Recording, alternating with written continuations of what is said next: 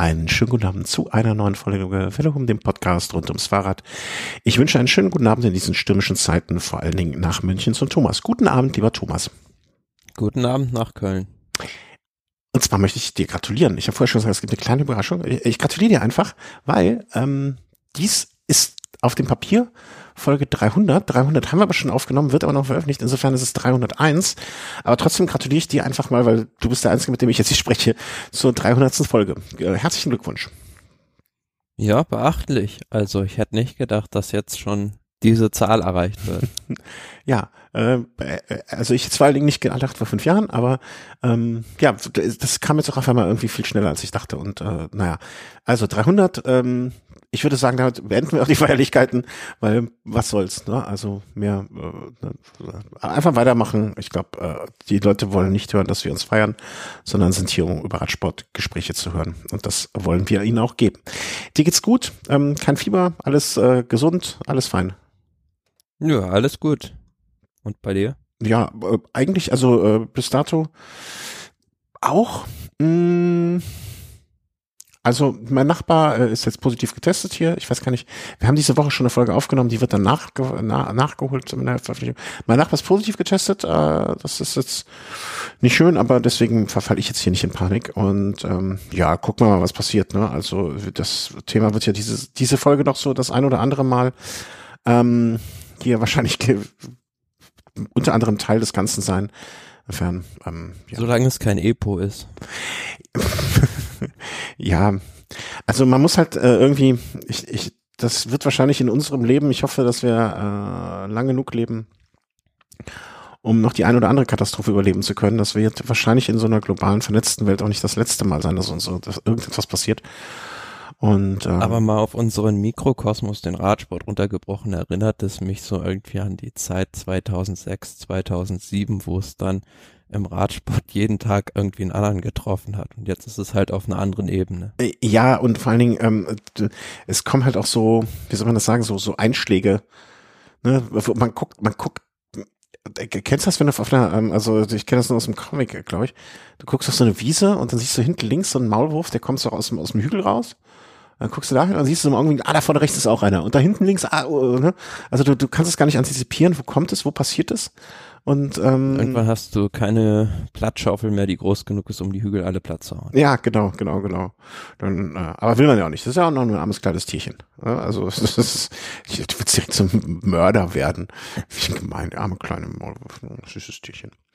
Ähm, ja, aber uns geht's äh, geht's gut. Äh, wir haben uns im, im, Vorgespräch so ein bisschen gehabt, ohne jetzt konkret genau darauf einzugehen. Es ist ja auch grundsätzlich ein Problem für die, äh, wenn es jetzt dazu kommt, dass Sportveranstaltungen nicht stattfinden. Ähm, ne? Also es gibt da ja eine Horde von Reportern und Webseiten und äh, Fernsehanstalten, die auch davon leben. Ne? Für die ist das ja auch so im, im äh, als Sekundärbetroffene von so Absagen und Problemen eine ganz eigene Thematik nochmal. Ne? Also ich glaub, ja, jetzt ist es es ist ja ein Produkt, womit Geld verdient wird. Ja. Ich, ich glaube, wenn ich das richtig gelesen habe, heute auch äh, NBA, NHL, ähm, also die ganzen amerikanischen großen Ligen setzen, glaube ich, aus, äh, wenn ich das richtig hm. verstanden habe. Also ich kann mir nicht vorstellen, dass sie die Ligen, also die, die, die Saison sozusagen direkt jetzt schon beenden, aber setzen erstmal aus. Hm, kann man ges gespannt sein, was da noch kommt. Also mal abwarten.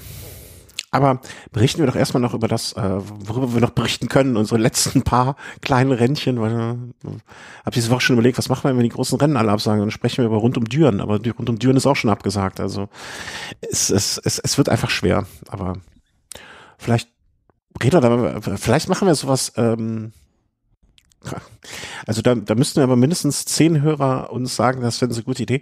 Wir können ja sowas machen wie so eine Zeitreise. Mhm. Weißt du, wenn, äh, wenn jetzt alle Rennen abgesagt sind, dann tun wir so, als wäre es, was haben wir jetzt, 2020, dann tun wir so, als wäre jetzt 2005 und berichten über die Rennen von vor 15 Jahren und tun so, als wäre das live und richtig passiert. Stell ich mir lustig vor. Vielleicht machen wir das irgendwann mal in einer Folge, wenn, wenn so gar nichts mehr zu erzählen ist. Warum nicht? Ja, also äh, einfach mal probieren. Also, ähm, kommen wir zu den Rennen, die wir jetzt noch äh, hatten, beziehungsweise haben, worüber wir noch sprechen können. Und äh, da fangen wir einfach mal an mit Paris-Nizza, dem Meerestages, mehrere Tagesrennen, ähm, welches durch äh, Frankreich führt, so ein bisschen auch, ja, der, der also der, der Start der Mehretappenrennen in Frankreich. Und das fing an am, äh, lass mich nicht lügen, am 8. März. 78. Ausgabe von Place, spricht das aus? Plaisir nach Plaisir? Ich vermute schon. Plaisir, ja.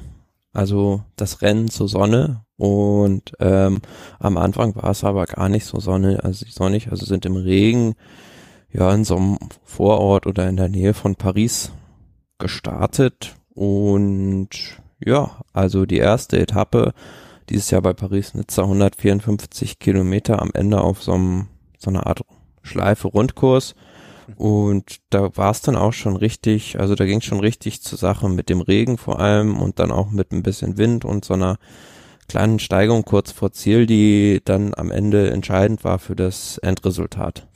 Ja, äh, Endresultat und das war aus deutscher äh, Hinsicht durchaus ganz, ganz nett anzuschauen, wie es da ausgegangen ist. Nämlich äh, erste Etappe holte sich direkt mal Maximilian Schachmann und ähm, da sind jetzt auch keine, äh, wie, wie, wie, wie nennt man das? Keine, keine, keine Statisten, Unbekannten. keine ja, Statisten also mit ich, dabei. Ich war ein bisschen erstaunt, als diese Rennsituation so zustande kam, wie sie war im Finale, als dann Alaphilippe so ein bisschen so eine Kuppe da ausgenutzt hatte, um schon relativ weit vor Ziel wegzufahren. Der war dann ähm, mit Tisch Benot vorne und von hinten kamen dann aber Schachmann und Dylan Töns und Schachmann hat es sehr, sehr intelligent gelöst. In diesem Finale ist aus der vierten Position ähm, ja in so einem leicht abfallenden Stück an allen vorbeigeschossen und hat den Sprint gewonnen. Ja, also ganz äh, großes Kino. Hut ab, das äh, deutsche Meistertrikot äh, steht ihm da ganz gut zu Gesicht. Und ähm, ich guck gerade mal, habe ich, täusche ich mich da oder war er letztes Jahr? Nee, letztes Jahr war er nicht mit dabei. Habe ich irgendwie falsch in Erinnerung. Ja. Ähm, ja, also gewonnen, taktisch klug, alles richtig gemacht. Was will man mehr? Also äh, guter Start in die Saison. Also kann einfach, ne, also er war ähm, Algarve-Rundfahrt war er jetzt auch schon nicht ganz schlecht äh, in Form, aber das ist jetzt nochmal, und es ist ja jetzt auch keine kleine, das, äh, wie, wie hat äh, damals immer ja, man muss ja auch sagen, bei Paris-Nizza sind viele Fahrer am Start, die eigentlich gar nicht am Start war, we gewesen wären, aber bedingt durch die Absage von Tirreno Adriatico, dann äh, wurde halt kurzfristig der Kader der Teams noch auf acht Fahrer erweitert, also es sind acht Fahrer zugelassen statt sieben und viele haben dann natürlich ähm, sich dazu entschlossen, bevor sie gar nichts fahren, dann bei Paris-Nizza an den Start zu gehen.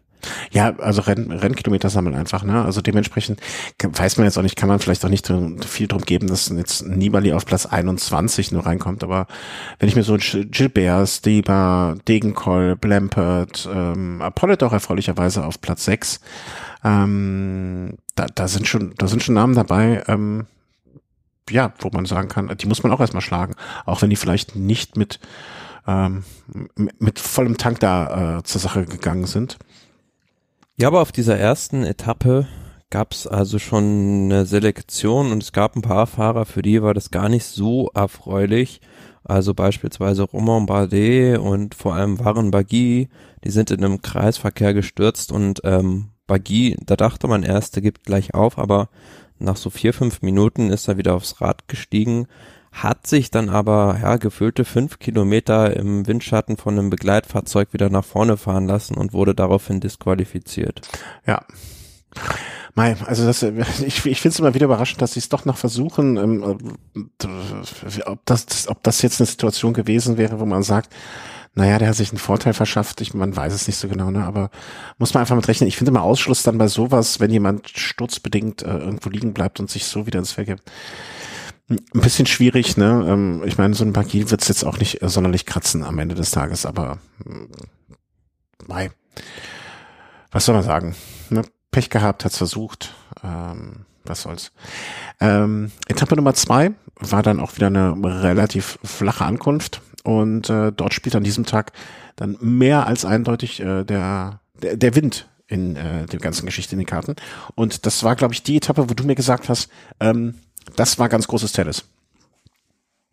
Ja, also diese zweite Etappe die wird man, denke ich, als Radsportfan sich noch sehr, sehr oft, sehr, sehr gerne angucken, weil diese letzten, ja, was waren das im Prinzip 40, 50 Kilometer, wurde da Bodenbrett gefahren. Also da war ordentlich Seitenwind und das ganze Feld wurde in ganz viele Stücke zerpflückt, so dass da ganz viele einzelne Gruppen nur noch unterwegs waren. Und die ersten, die es im Prinzip getroffen hat, waren halt äh, Nairo Quintana und Julian Alaphilippe.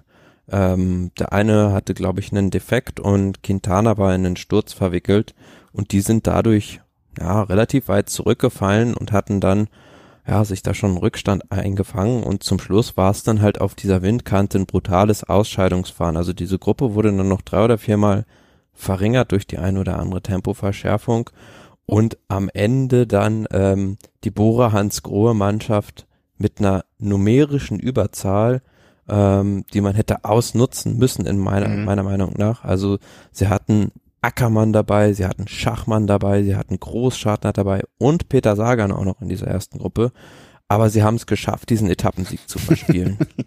und du hast, äh, das möchte ich unseren Hörern nicht vorenthalten, äh, bei uns in, äh, im, im Dokument, wo wir die Sendung vorbereiten, reingeschrieben, Bora in bester T-Mobile-Manier. Und das, das, äh, das trifft es an dieser Stelle dann auch wirklich mehr als ausreichend gut. Ja, also man hätte ja jetzt so gedacht, so drei, vier Kilometer vom Ziel, die bereiten dann vielleicht den Sprint für Ackermann vor und bauen dann einen Zug auf, aber stattdessen haben die halt versucht, äh, mit mehreren Fahrern wegzufahren und das Tempo zu verschleppen, was ich A für die Gesamtwertung nicht verstehen konnte, weil man Zeit für Schachmann noch brauchte, der dann noch Zeit gut machen konnte. Und ja, zum anderen ähm, war es halt einfach äh, relativ sinnlos, weil man die beiden besten Sprinter in dieser Gruppe dabei hatte. Und ähm, was ich dann nicht verstanden habe und ich weiß auch nicht, inwiefern das jetzt eine Ego-Nummer war oder ob das äh, Teamtaktik war, dass dann Großschartner einfach da auf eigene Faust weggefahren ist. Das war die berühmte Kummertaktik. die wurde noch mal, die haben, vielleicht haben die bei Bora noch so ein kleines Köfferchen hinten mit so, so Zetteln. Weißt du, so wie, wie damals irgendwie, wie irgendein so Fußballtorwart hatte doch irgendwo auch so ein Zettel. Vielleicht haben die noch irgendwo im Handschuhfach die Zettel vom Kummer von früher, da, wo so Taktikanweisungen sind. Und die ziehen die jetzt da so wahllos raus und so, so ein Zufallsprinzip. Und da stand da halt drauf, ne? Nimm den, äh, schick den Ösi nach draußen.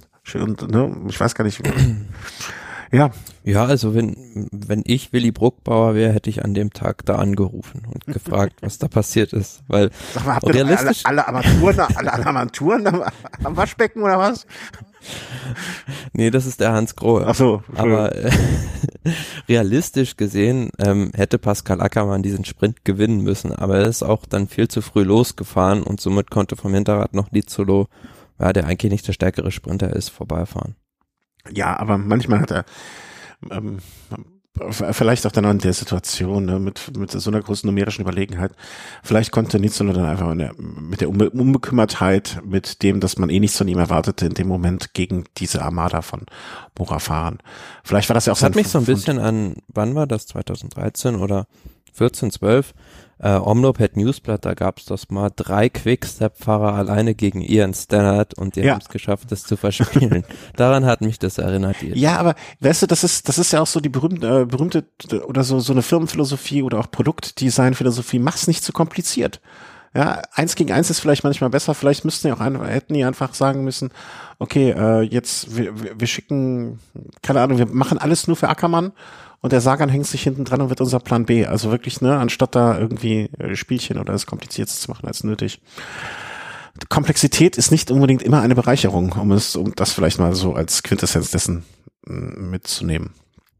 Aber was soll's? Also äh, gucken wir nochmal in die Gesamtwertung. Ich, ich bin ein bisschen überfordert. Ich habe es vorher schon gesagt, wir haben ja neuerdings zweiten Monitor noch und alles ein bisschen, ein bisschen, ein bisschen viel für den kleinen. Ja, und ganz bemerkenswert, wenn du auch mal die Gesamtwertung anguckst. Ja, Sergio Igita mit 1,60 Meter und gefühlten 40 Kilo da vorne auf der Windkante mit den ganzen Tempobolzern mitgefahren. Also das war so, David und Goliath, also so ein ganz kleines, winziges Mannekicken, das gefühlt bei Nils Polit jetzt, kommt, jetzt kommt aber dein norddeutscher Akzent auch mal gerade durch, ne?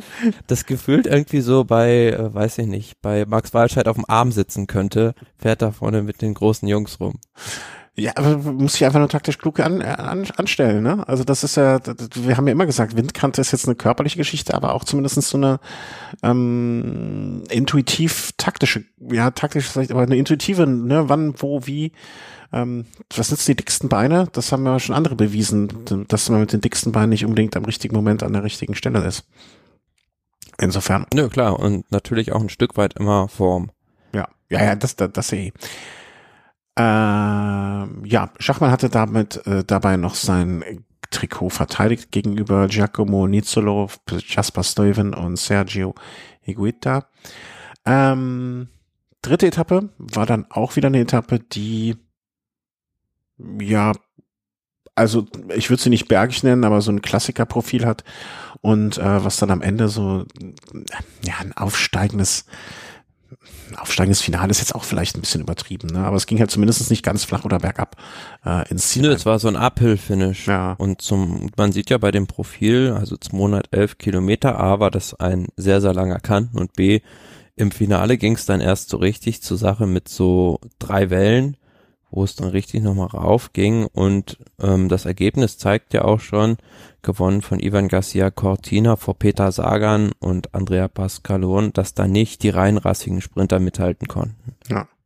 Und es ist ja auch so, dass äh, danach direkt ein Feld mit 60 Fahrern reinkam, wo sich natürlich dann die Favoriten oder na, Favoriten oder die diejenigen Gesamtklassementsfahrer, wenn man das so nennen darf, ähm, unbeschadet gehalten haben, außer Higuita äh, von Education First, der da ein bisschen was verloren hat. Aber ansonsten Schachmann weiter im gelben Trikot. Und dann kam es direkt äh, zum Zeitfahren auf der vierten Etappe. Die, ja, zu Etappe drei vielleicht noch. Also da gab es noch ein, eine Sache, worüber man sprechen muss.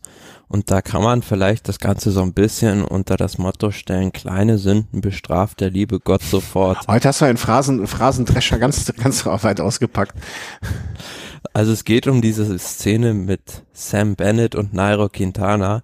Sam Bennett, der so kurz vor Ziel Nairo Quintana da mehrmals äh, weggedrängelt hat mit Bodychecks und dann kurze Zeit später, kurz vor Ziel oder auf der Zielgeraden besser gesagt, lag dann Sam Bennett in der Balustrade, weil er ähm, in Hugo Hofstetter reingefahren war. Ja. ja, also wir glauben an eine große Gerechtigkeit, meinst du damit? Oder? Ja, letzten Endes war es so, dass äh, Bennett dann, ähm, also er ist jetzt nicht schwerer verletzt, aber hat dann die Rundfahrt auch beendet, aber musste dann noch, ähm, ich glaube, 800 Schweizer Franken Strafe zahlen und die wurden UCI-Punkte abgezogen, was, wo ich im ersten Moment gedacht habe, ja gut, gerechte Strafe, aber andere wurden dafür vielleicht auch schon disqualifiziert. Aber auf der anderen Seite habe ich mich dann auch geärgert, weil diese abgezogenen UCI-Punkte gehen meiner Meinung nach oder meines Wissens nach auch in das Tippspiel mit ein, wo ich ihn habe. oh, erinnere mich nicht dran. Uiuiui, da muss ich mir. Ähm, ja, und vor allen Dingen finde ich diese UCI-Punktabzug, ähm, also ich weiß nicht, wie es dir geht, aber ich finde diese UCI-Punkte, also so richtig interessieren tut an die Wertung ja nicht. Wenn man mal ehrlich nee, ist. die Teams interessieren. Aber die Teams, ja genau, darauf wollte ich hinaus. Ne? Aber für ein Team sind diese UCI-Punkte wichtig, ne? weil die bedeuten ja, die haben ja eine Bedeutung für die Teams. Äh, was jetzt irgendwie, keine Ahnung, wer, wer, wo sie stehen, ähm, wo sie die Autos einreihen, wo sie eingeladen werden und weiß der Geier, ne, irgendwelche Gelder, die vergeben werden. Also für die Teams ist das ja ungeheuerlich wichtig. Es gibt, werden ja teilweise Fahrer nur eingekauft, weil sie für die, in der letzten Saison mehr Punkte gemacht haben und noch Punkte braucht. Insofern finde ich solche Punktabzüge dann immer äh, so, so ein bisschen sippenhaft und das finde ich eigentlich nicht gut. Also bin ich äh, kein Freund von, um es so rum zu sagen. Aber also ich kann mir nicht vorstellen, also ich kann mir nicht vorstellen, dass äh, Bennett jetzt abends am, am Tisch sitzt und sich bei seinen Kollegen entschuldigt ne, und sagt, ey, aber Glück für Quintana, dass er da heile aus der Nummer rausgekommen ist. Ja, das ist ja immer so. Also, also möge man sich gar nicht vorstellen, ähm, wenn durch so eine Nummer irgendwie ein längerfristiger. Also ich denke mal, wäre es jetzt irgendwie ja, Walscheid oder Polit gewesen, die da neben ihm gefahren wären, denn die hätten, also die wären gar nicht zur Seite gewichen, aber Nairo Quintana ist ja. halt nicht so ein stämmiger Fahrer. Ja, dem fehlt halt ein bisschen Substanz. Ne? Also da, da, da trifft halt, äh, keine Ahnung, Fliegengewicht auf Weltergewicht. Ne? Und wenn Pollitt da mit, Mittelgewicht da, da stehen geblieben wäre, keine Ahnung, das wäre äh, wär anders ausgegangen. Da bin ich auch felsenfest von überzeugt. Ja. Äh, wollte ich noch sagen? Kommen wir zum Zeitfahren, ja. Ich wollte noch kurz, äh, ne, Gesamtwertung hat sich nichts getan. Das vielleicht noch kurz erwähnt haben, zumindestens. Das äh, finde ich, muss man machen. Das Zeitfahren diesmal dann von Saint-Amand-Montreux nach äh, Saint-Amand-Montreux. 15 Kilometer. Ähm, äh, von der Topografie des ganzen Geschichte nicht übermäßig schwierig. Da war dann auch, oder zumindestens nicht mit Riesenabständen zu rechnen auf 15 Kilometern. Ja, und Saint-Amand-Montreux wird vielleicht dem Kollegen Chris noch was sagen der wird das vielleicht in schlechter Erinnerung haben, weil das war bei der Tour de France ein Zielort, wo alle, wo Alejandro Valverde mal auf die Windkante gesetzt wurde, aber wer das nur neben. Sich, wer erinnert sich nicht? das nur am Rande erwähnt. Dieses Zeitfahren war wieder eine ganz andere Geschichte mit so einem Hügel zwischendrin. Und ähm, ja, war schwierig vorherzusehen, wer da jetzt ganz vorne landet. Waren doch so ein paar Namen dabei wie Peo Bilbao, die man jetzt nicht unbedingt auf der Rechnung hatte. Aber den Sieger Sören Krog Andersen, den, ähm, ja, den sollte man schon auf der Rechnung gehabt haben. Wobei bei der ersten Zwischenzeit sah es noch so aus, als könnte Maximilian Schachmann auch dieses Zeitfahren gewinnen, weil da war nämlich noch um einige Sekunden vorne. Mhm. Ja, aber ne, also ich, ich, ich muss, wenn, wenn du an ein Zeitfahren denkst in deinem Leben, an welches musst du denken? An ein Zeitfahren? Ja, also wenn du, wenn du jetzt zu dem Begriff Zeitfahren denkst, hast du nicht auch, also ich habe da immer nur die Bilder von 2003 irgendwie so vor Augen. Und auch da, ne, Zwischenzeiten, was haben wir damals in Zwischenzeiten entgegengejubelt oder auch nicht gejubelt und gerechnet, kann das noch was werden oder kann das nichts mehr werden oder die Optimisten unter uns haben mehr, haben sich schöner gerechnet. Ich weiß mal, so Zwischenzeiten sind immer so eine ganz heikle Sache bei Zeitfahren, da traue ich, trau ich keiner mehr. Hm, es gab auch mal ein Zeitfahren 1989 oder 88, das um acht Sekunden die Tour de France entschieden hat. Und diesmal waren es nur sechs. Das war Greg LeMond damals, oder? Mhm. Ja. Ja, also äh, Sören äh, von Maximilian, Sören, Sören Krag Andersen von Maximilian Schachmann, sechs Sekunden. Aber zum Glück war Andersen ähm, noch weit genug hinten dran, also jetzt die paar Sekunden äh, haben dem Team Sunweb-Fahrer jetzt nicht gereicht, um sich das äh, Trikot des Leaders zu holen und Maximilian Schachmann damit immer noch in der Leaderrolle und mit dem zweiten Platz kann man. Ja, realistisch gesehen, sein äh, erster richtiger Videosache auf Platz 5, Sergio Egita, eine Minute 06 zurück, wenn es dann in die Berge geht. Und da muss man schon ein bisschen runtergucken, Platz 11. Vincenzo Nibali, eine Minute 18, Thibaut Pinot 1,30, dann, äh, wenn wir nochmal die Liste durchgehen, äh, Julien Alaphilippe 204 zurück und Nairo Quintana schon 238. Ja, also man will ja jetzt nicht unken, ähm, vielleicht machen wir einen kleinen Ausblick. Also es kommen noch Etappe Nummer Moment, wir sind jetzt elf. Ach ja, wir haben die Etappe fünf ja noch. Äh, von mhm. heute habe ich ja komplett äh, datumsmäßig komplett durcheinander. Ähm, das war dann schon eine Etappe, ich will nicht sagen Hochgebirge, aber da, da waren schon mal wieder ein paar Hügelchen mit dabei, die man auch erstmal hoch und runter fahren muss. Also eins, zwei, drei, Etappe drei Berge, einmal Etappe zwei und dann noch noch einiges an Zeug zwischendurch, was keine, nicht gewertet ist, aber wo unser eins wahrscheinlich, also zumindest ich über, kurz überlegen würde, ob ein Sauerstoffzelt mitnimmt. Ähm, ja, das ist so eine Etappe gewesen, würde sagen, eigentlich bei der Tour de France eine Überführungsetappe, auf der sich letzten Endes äh, in Sachen Gesamtwertung nicht so viel abgespielt hat, nur im Finale drin, als dann die Ausreißer wieder gestellt wurden heute, ähm, war es dann so, dass mal ein Alaphilippe beispielsweise weggefahren ist oder ein Bob Jungels. Und da muss ich wiederum sagen, habe ich das nicht verstanden, dass dann Maximilian Schachmann da Kräfte verpulvert hat und dann selber denen nachgefahren ist. Mm, gibt, also ich, ich, ich sehe da zwei Möglichkeiten oder ähm, äh, zwei Theorien, die man da anbringen kann. Entweder man sagt, ähm, man übt so etwas, so hart, so hart das blöd es, es klingt, ne? Also ich meine, so eine, so eine, so ein, so ein Sieg bei Paris-Nizza ist ja schön und gut, aber vielleicht wird er da auch auf größere Sachen noch vorbereitet oder, oder einfach ich so als gutes einfach, Training von. Sich so, so stark, dass er gedacht hat, er kann dann da alleine dieses Loch wieder zufahren, aber es ist eigentlich nur, ja, Körner verschwendet, die in den nächsten Tagen dann vielleicht noch fehlen könnten.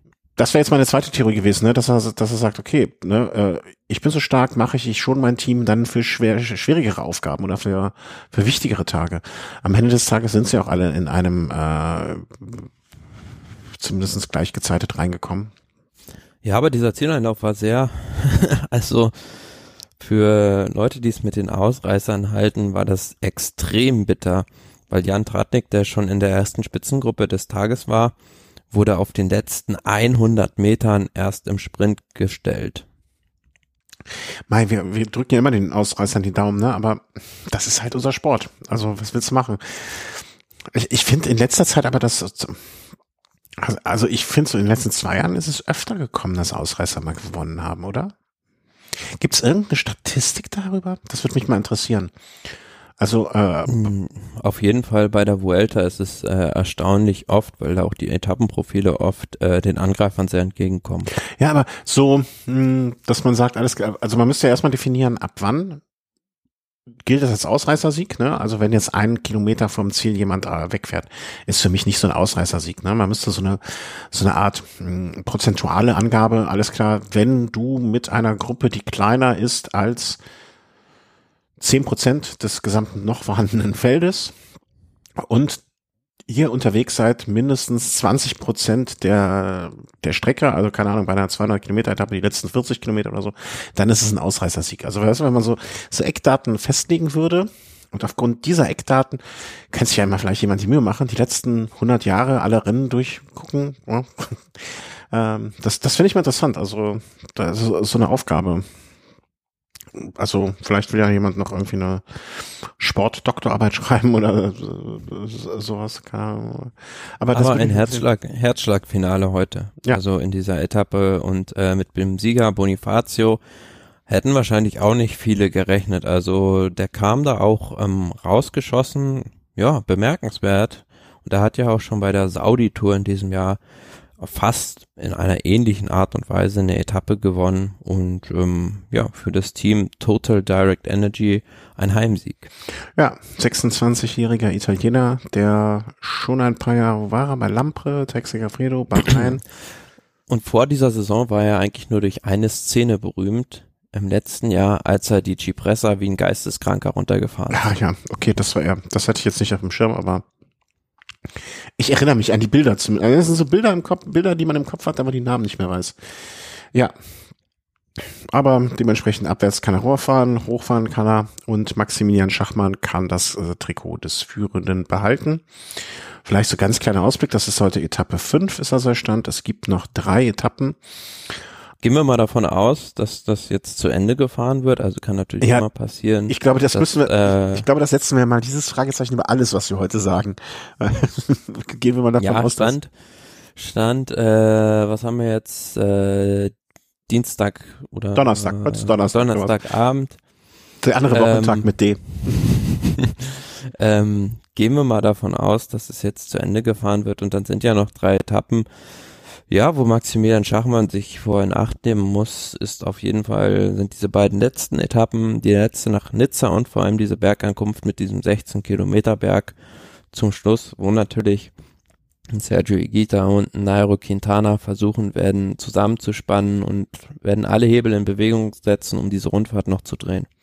Was sehr interessant ist meiner Meinung nach, dass am vorletzten Tag ja diese Bergankunft ist mit den, sind das die 16 Kilometer, ja, ne? Pi mal Daumen. Mm, okay, angenommen, äh, Quintana würde da jetzt was versuchen, würde äh, Attacke und so weiter. Ich behaupte jetzt aber mal, selbst wenn man an dem Tag das Trikot verliert und jetzt Schachmann sich trotzdem noch gut fühlt, der letzte Tag, das Profil des letzten Tages ist ja nicht so, dass das nicht auch noch die Möglichkeit gäbe zu einer zu einem Gegenschlag. Ich finde das ein ganz interessantes Profil, weil die ersten, hm, ich sag mal, wie viele Kilometer sind insgesamt? 100, 114, kann das sein? Ich kann es mhm. schlecht erkennen. 114, 114, 114, also relativ kurze Etappe, ja, also Remy Demi von Anfang an nach die ersten 40 Prozent der Etappe, das wäre äh, etwa 50 Kilometer. Ich kann die Zahlen sind so klein, ich kann da nichts mehr erkennen. Ähm, Riesenmonitor, aber kleine Zahlen. Was ist das denn für ein Kack? Ähm, dass man, dass man da zumindestens äh, so, also bis Kilometer 51 ähm, durchaus wellenartig hoch äh, eine Attacke fahren könnte, um dann die letzten und dann in den letzten Anstieg, ne, Abfahrt immer ein bisschen Tempo geben, sozusagen dann die ja, die, die Führenden isolieren gegebenenfalls, um dann in den Gegenanstiegen dann auch noch mal ein bisschen Alarm zu machen. Also ich würde behaupten, das ist, das ist eigentlich eine fantastische Schluss, Schlussetappe, um richtig großen Radsport zu bieten. Ja, und das wird auch von Anfang an richtig losgehen, weil die Etappe nur 114 Kilometer lang ist und ähm, habe mir auch schon Fahrer rausgesucht, bei dem ich eigentlich weiß, dass er angreift an dem Tag. Du meinst den Vincenzo? Mm -mm. Nein? Richie Port, weil sie ja den Col de la Porte fahren. Ach so, ja, ich dachte, du meinst was Ernsthaftes. ich glaube, ich, glaub, ich kaufe jetzt Nibali dafür. Einfach so, weil ich es kann. Ach, vielleicht auch nicht. Nein. Nee, Ähm, also wir hatten ja auch schon Austragung von Paris-Nizza. Kann mich gut daran erinnern, dass äh, Alberto Contador auf der letzten Etappe mal angegriffen hatte, dann um, aber es um zwei Sekunden nicht geschafft hat, dann äh, das Rennen noch zu gewinnen. Also das ist immer ein ganz heißer Tanz da in Nizza. Ja. Also ich kann mir auch gut vorstellen, dass es am Sonntag nochmal noch mal Alarm gibt. Wer weiß, wer weiß, ob wir Montag arbeiten müssen. Vielleicht kann man das Sonntag, äh, ist ja eh ne- irgendwie nachmittags. Vielleicht, vielleicht können wir Sonntagabend nochmal die Wiederholung mehr anschauen. Ja, das war äh, alles zu Paris-Nizza, was es bisher zu reden gibt. Und ähm, ja, noch zusätzlich das, was wir uns überlegt haben, was kommen wird. Aber obwohl nicht jedes Rennen zurzeit stattfindet, ist das nicht das einzige Rennen, was wir jetzt äh, besprechen können. Und zwar haben wir als nächstes noch auf der Agenda äh, die Andalusien-Rundfahrt, die ja schon begonnen hatte, als wir die letzte Sendung aufgenommen hatten, wenn ich mich richtig Ja, ein erinnere. bisschen ist es her. Die ersten Und ja, zwei Etappen waren da schon gelaufen. Genau. Und da hatten wir ja schon Jakob Vogelsang, den den im Liedertrikot. Mhm. Und dann gab es da noch drei Etappen, ein bisschen vielleicht kürzer zusammengefasst. Ja. Also Vogelsang hat dann die Etappe Nummer drei auch gewonnen vor Peo Bilbao. Also eine starke Nummer, muss man sagen, am Ende dann. Und ähm, ja, Etappe Nummer vier von Villanueva Messia nach Granada ähm, gewonnen von Jack Hague am Ende. Ja, da ging's in der Mitte über so einen richtigen Klotz drüber, will ich sagen. Also diesen Alto del Purce, 8,8 Kilometer mit 8 Prozent. Auch da wurde das Feld wieder ordentlich zerpflückt. Am Ende Dreiersprint, einer Gruppe, Vogelsang, Landa und Jack Hague, der dann am Ende im Sprint gewonnen hat und im abschließenden Zeitfahren hat dann Jakob Vogelsang da auch nichts mehr anbrennen lassen in Michas. Genau, Zweiter geworden vor da, na, hinter Dylan Toynes und hat sich da so die Gesamtwertung. Granada, weißt du, war, du warst auch in Granada damals, als du da unten gelebt hast? Ich war auch mal in Granada und bin dann den äh, Pico de Veleta hochgefahren. Von Granada aus kann man 50 Kilometer den Berg hochfahren. Ach, das habe ich mit dem Auto nicht gemacht. Hätte ich mir, ich, ich, ich weiß noch, ich war da, glaube ich, furchtbar. Wahrscheinlich wäre dein Auto auch da oben verreckt. hey, also, ne? Ich hatte- Ne, es geht auf über 3000 Meter.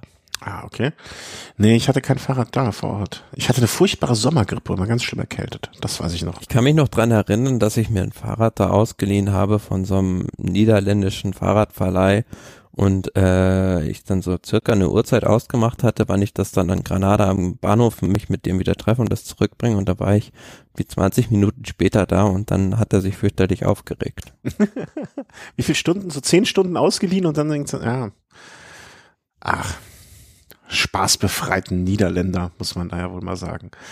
Ähm, dafür, dafür sind sie eigentlich nicht bekannt, unsere Nachbarn im Frittier-Norden.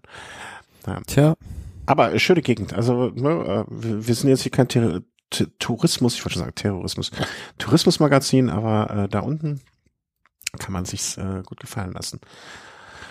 Gut, das war dann äh, die Andalusien-Rundfahrt. Nochmal kurz nur den Deckel drauf gemacht, was dort stattgefunden hat. Dann fahren wir rüber zu Algarve. Da möchte ich mich mal bedanken. Äh, es haben sich wirklich beim letzten Mal habe ich ja aufgerufen, wenn ihr euch da unten auskennt, dann meldet euch gerne mal, ähm, weil ich da in Urlaub hinfahre. Und da haben sich wirklich, äh, also einen Tipp bekamen wir, bekam ich direkt und einmal hieß es, ja, melde dich, wenn du noch was brauchst. Da werde ich mich mit Sicherheit kurz äh, zeitnah sozusagen vor dem Urlaub melden. Ähm, dementsprechend vielen, vielen Dank. Immer schön, äh, dass, dass, dass, ich, dass man weiß, wo alles Hörer von uns sind und oder sie mal mindestens mal waren. Hast du das gelesen mit diesem einem Team, wo wir den Kommentar bekommen haben? Hatte ich das weitergeleitet? Ich weiß gar nicht. Wenn dann, wenn, dann liegt's an mir. Diesmal ein Mhm. Kommentar sozusagen aus der letzten Folge mal nach. Ähm, Algarve-Rundfahrt. Wir waren stehen geblieben bei Etappe Nummer zwei. Vielleicht machen wir das genauso wie die Andalusienfahrt ähm, mal so im Schnelldurchgang. Etappe zwei gewonnen Evene, Remco Evenepoel, der dann auch sich das Leader-Trikot geholt hatte. Und in der dritten Etappe ging es dann von Faro nach Taveria. Komische Etappe, wie ich finde, vom Profil her. Die erste Hälfte schon ein paar Hügelchen und Sachen, die jetzt... Ja, eine Sprinter-Etappe. Ja, also, also ist das Profil so, also ja, drei, da schon zwei Berge, dritte. Ja. Hügel sind ja relativ, also fahren ja von der Küste los. Ja, okay, das stimmt, das sind 4,2 mit 4,4. War eine Sprinter-Etappe, wie man mir gerade zugeflüstert hat. Und ähm, naja, die ganz großen Namen waren ja nicht mit dabei, insofern äh, konnte dann ein Case Bowl, sprechen das aus, Case Bowl vom Team Sunweb? Mhm. Dann ja einen Sieg reinfahren. Case Pol, muss ich mal gucken, war mir jetzt bis jetzt noch nicht so. Woher kenne ich den Namen? Sag du es mir. Von irgendwelchen Sprints, also das ist eigentlich in dem Team ja momentan der beste Sprinter neben Michael Matthews. Case Pol, gucken wir mal, was hat er denn schon gewonnen? Hm, KM Tour of California gewonnen, Tour of Norway eine Etappe gewonnen. Olympiatour. Ja, es sind schon ein paar renommierte Namen, die er sich da abgeschossen hat. Und der hat dann das, ich finde das Trikot von Team Sunweb immer noch schön. Also es ist so ein Trikot, da weiß man sofort, dass die da drin stecken. Ähm, hat sich da den Tagessieg geholt und ja, in der Gesamtwertung hat sich im Prinzip unter den Top vor nur Rui Costa einen Platz nach unten, denn Martin einen Platz hoch. Ansonsten ist da bis Platz 22 alles gleich geblieben. Hm, Etappe Nummer 4, weil dann war dann von Albufera nach Malo, Malau?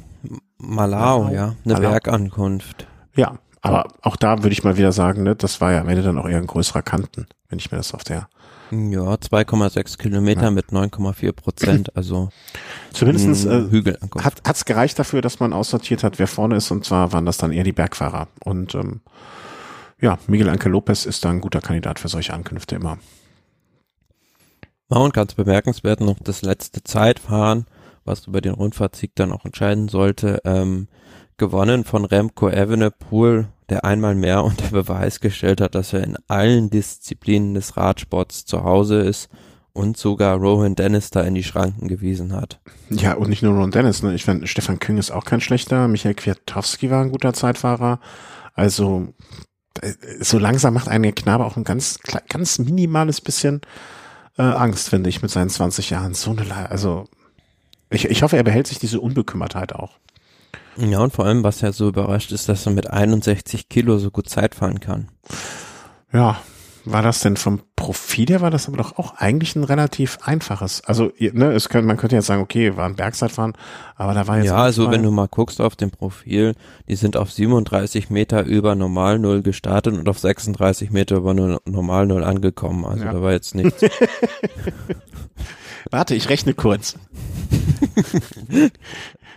äh, nicht schwer, nicht schwer, das gibt's so. Ja, Herr Evenepoel, herzlichen Glückwunsch. Ähm, ich gehe davon aus, dass sie uns die nächsten 15 Jahre noch sehr weit vorne begleiten, wenn ihnen hoffentlich nichts Negatives widerfährt und das wünschen wir niemandem.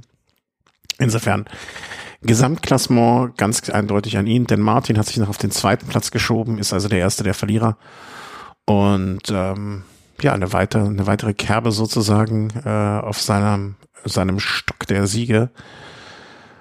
Ich bin gespannt, was der dieses Jahr uns noch alles liefert.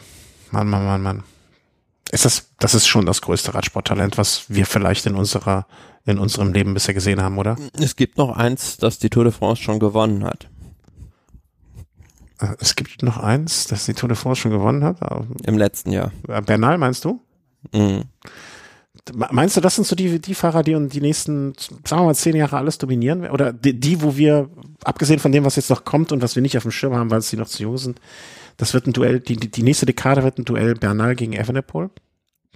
Wer weiß, vielleicht, ja, aber ich gehe mal stark davon aus, dass diese Karrieren von Bernal und Evenepoel nicht so lange dauern werden wie die eines Valverde beispielsweise. Nee, das gehe ich auch nicht von aus. Also Valverde ist jetzt auf eine andere Art und Weise nochmal etwas äh, Besonderes. Aber ähm, wenn wir jetzt sagen, die nächste Dekade, ich meine, dann ist der Evenepoel 30, also bis 30, also das wäre jetzt noch ein überschaubarer, überschaubarer Zeitraum für einen Profi.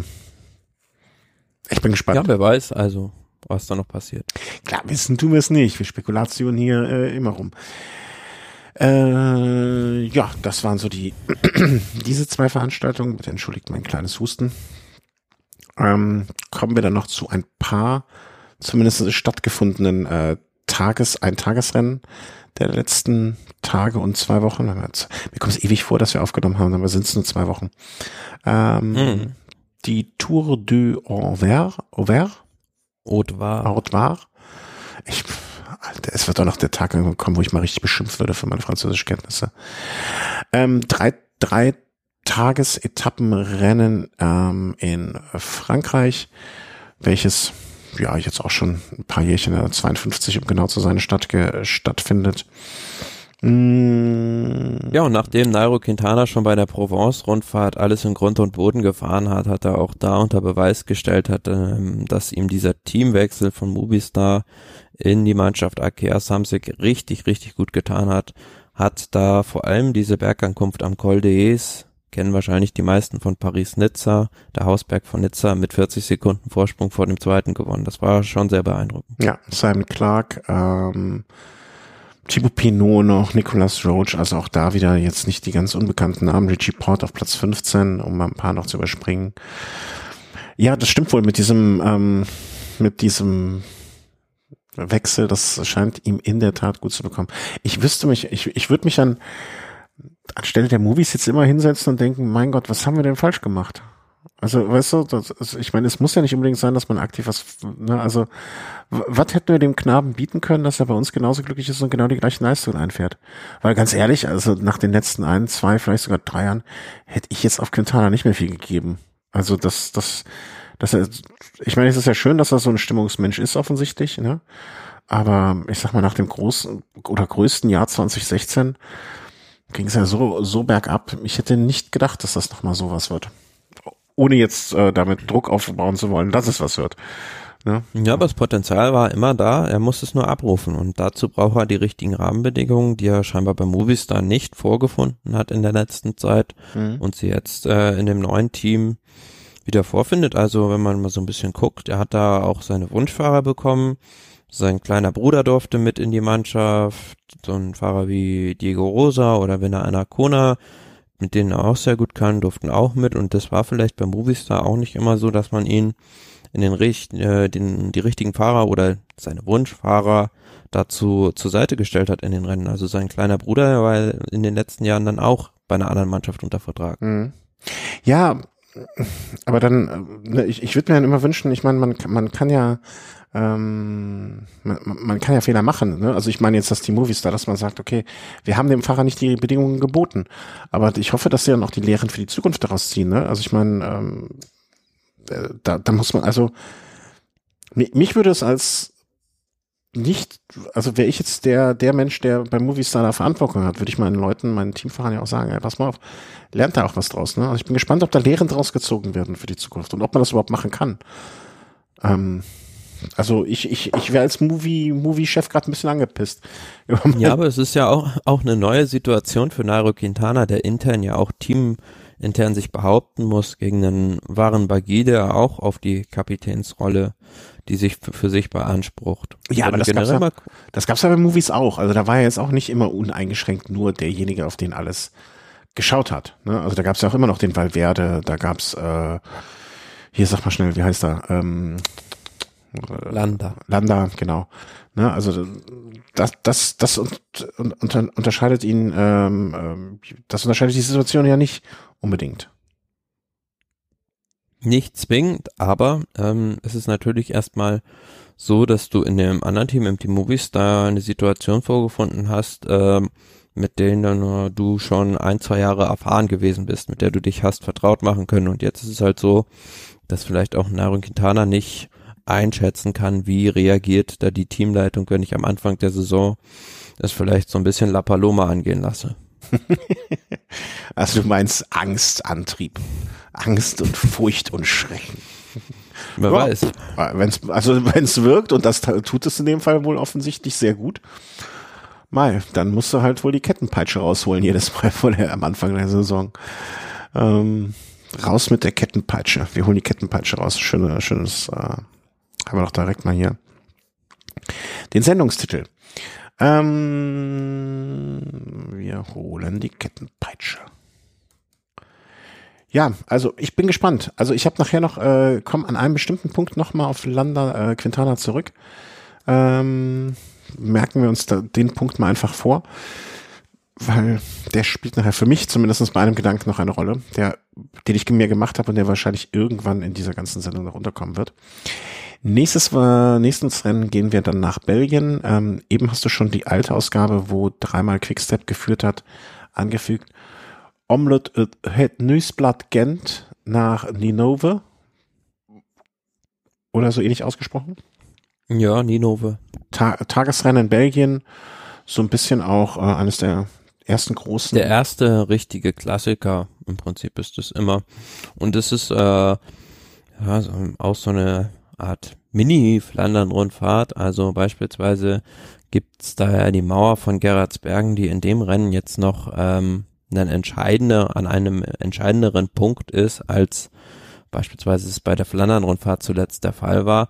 Und was ich immer sehr schön an diesem Rennen finde, es wird mit offenem Visier noch gefahren. Also vielleicht ein bisschen anders noch als bei Flandern-Rundfahrt oder Roubaix, wo dann doch eher ein bisschen gepokert wird, weil es da um noch mehr geht. Ja. Ja, und weil vielleicht auch, ne, also, mm, ja, weil es um mehr geht. Ich glaube, das, das, das ist es. Also, und vielleicht, wo man sich auch mal ein bisschen ausprobieren möchte und mal den, vielleicht auch schon mal so Akzente setzen möchte und hey, wenn du, wenn du Omelette und Bluesblatt gewonnen hast, dann ist das trotzdem eine große Sache. Aber wenn du es verloren hast, ist es nicht so tragisch. Ich glaube, so ist, so muss man das äh, vielleicht dann sehen. Ja, und äh, Jasper Stuyven ist ja jetzt auch kein äh, Unbekannter bei den belgischen Rennen, ähm, hat, äh, was, äh, den verwechsel ich immer wieder, Jasper Stuyven mit, ich weiß nicht, wie der andere heißt, auch ein Belgier, ist, also, der mal in einem belgischen Meistertrikot irgendeinen großen Klassiker auch gewonnen hat. Mit ST am Gilbert?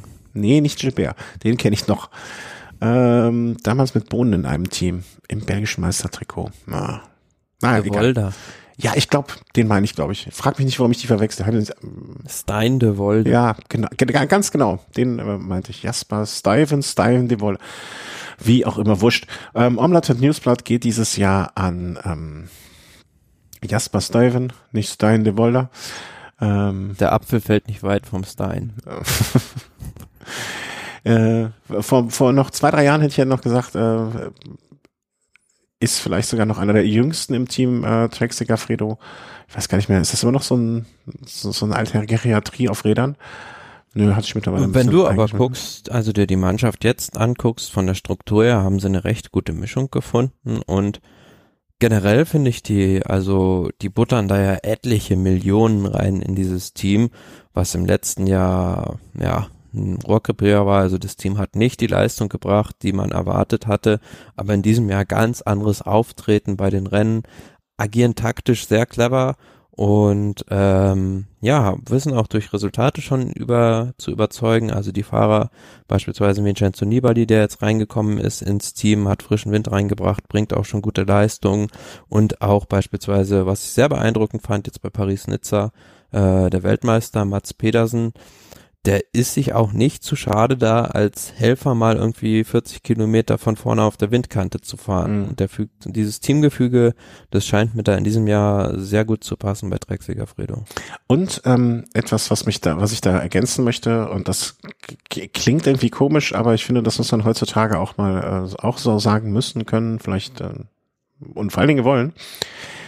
Ist halt auch echt so ein sehr, sehr internationales Team, ne? Elf Nationen verteilt äh, in diesem Team oder da mit dabei. Das äh, ist ja auch nicht immer der Fall, ne? wenn man sonst von den typischen spanischen, italienischen Teams redet. Muss ich mal gucken. Würde mich mal auch interessieren, welches, welches Team so die meisten Nationen hat. Ne? Elf Nationen sind schon viel. Eins, zwei, drei, vier, fünf, sechs, sieben, acht, neun, zehn Nationen Sunweb. Die hätte ich jetzt da auch noch sehr weit oben eingeschätzt. Was der, hast du noch ein Team, wo du sagst, das sehr international ist? Ähm, Education First wahrscheinlich. Ja, die und das Team Ineos auch, würde ich sagen. Gucken wir mal, machen wir es ja. Haben wir nicht so viel Rennen, dann können wir es mal eins, zwei, drei, vier, fünf, sechs, sieben, acht, neun, zehn, elf, zwölf, dreizehn, vierzehn, fünfzehn, sechzehn, siebzehn Nationen beim Team Education First. Das ist, äh, mhm. das ist relativ viel. Ähm, wen hattest du noch? Timineos? 17 gibt's mhm. zu schlagen. Ähm, eins, zwei, drei, vier, fünf, sechs, sieben, acht, neun, zehn, elf, zwölf, dreizehn. Auch nicht, auch ordentlich. Ich hätte gerade einen Iren fast zum Italiener gemacht. Ähm, ach, 13 Nationen. Ja, also sehr, sehr schön. Grundsätzlich etwas, was ich am Radsport hier liebe. Ähm, wo waren wir stehen geblieben? Genau, Jasper Stuyven äh, gewinnt das Omelette Newsblatt äh, für Trek Segafredo in seiner 75. Auflage. Mm. Muss, muss man an dem Tag aber so auch sagen, äh, wenn wir das Team Trek Segafredo jetzt loben, die Taktik vom Team de König Quickstep ist nicht ausgegangen da vorne mit de Klerk und Yves Lampard. Ja, sie hatten äh, da, also das war ja eine Gruppe relativ kurz vom Ziel noch von mhm. irgendwie wie viel Fahrern müssen? Also ganz 20, die dann nochmal reduziert wurden und ähm, ja, irgendwie so gefruchtet hat's nix. Komisch.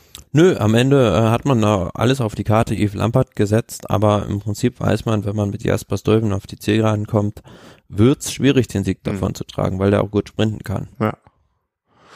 Ja, ach, man kann, also ich finde auch beruhigend, wenn ich, äh, im letzten Jahr war ja die Dominanz von Quickstep da am Anfang schon äh, fast gruselig gut, ähm, dass da, dass auch die mal Fehler machen, äh, werde ich mal einfach als gutes Zeichen, auch für den Radsport. Und dafür gab es ja am nächsten Tag dann schon die Revanche. Ja, das finde ich auch das Schöne, dass die sich, ne, man kann ja immer sagen, wir sehen uns morgen wieder.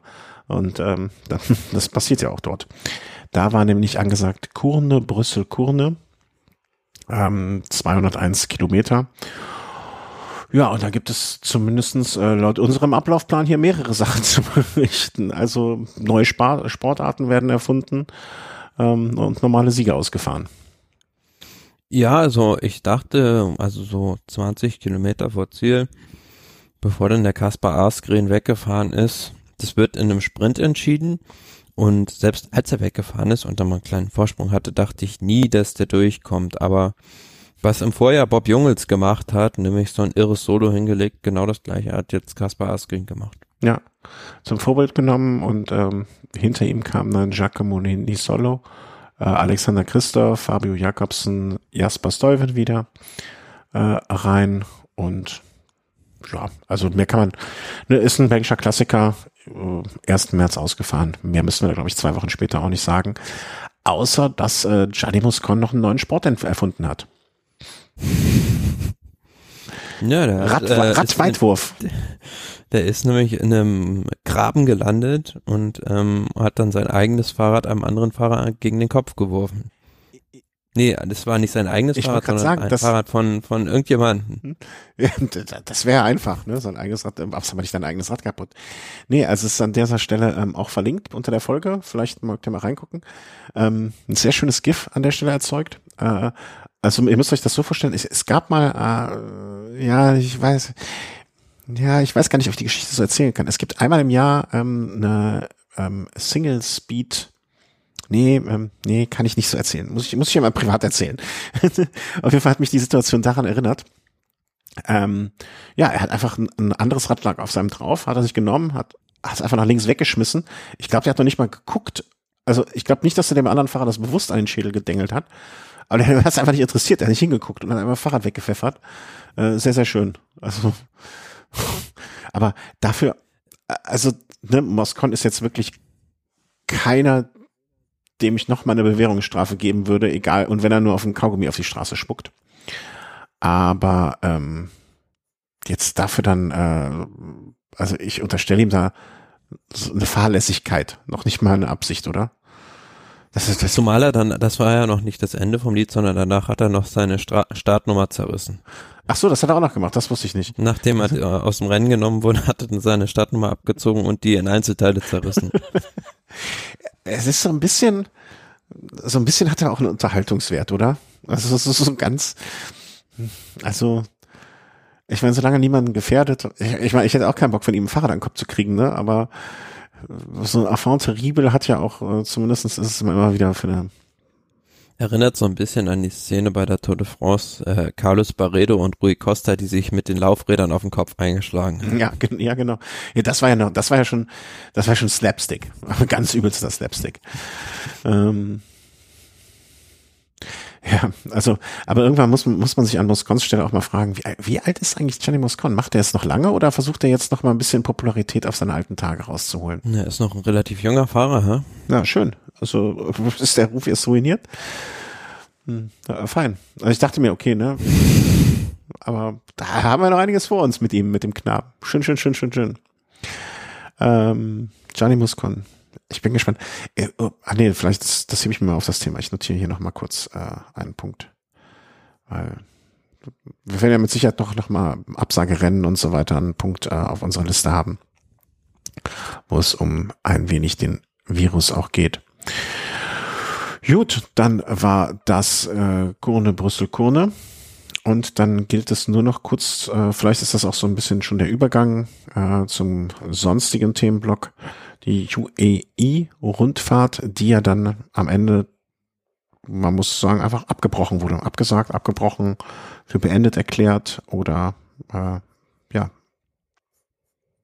Schluss war's. Schluss war's damit um es so zu sagen. Ja, mittendrin, ja. mittendrin abgebrochen. Also diese ersten Etappen, die mal kurz durchzugehen, äh, war sehr gut besetzt auch die Rundfahrt, vor allem was so das Sprinterfeld angeht, sehr, sehr hochklassig. Es war auch gleichzeitig das Comeback von Chris Froome und da hat man gesehen, dass es für ihn dann doch noch ein sehr, sehr weiter Weg zurück mhm. ist, weil er ja, da bei weitem nicht an alte Leistungsstärke anknüpfen konnte und froh war, dass er jetzt im Peloton erstmal ein bisschen mitge mitgerollt ist. Erfreulich aus deutscher Sicht die erste Etappe ähm, gewonnen von Pascal Ackermann zu Dubai Silicon Oasis. Also das spielt nicht die Band, sondern die gibt's nicht mehr. Die haben sich aufgelöst. Das streuen nicht noch Salz in die Wunden.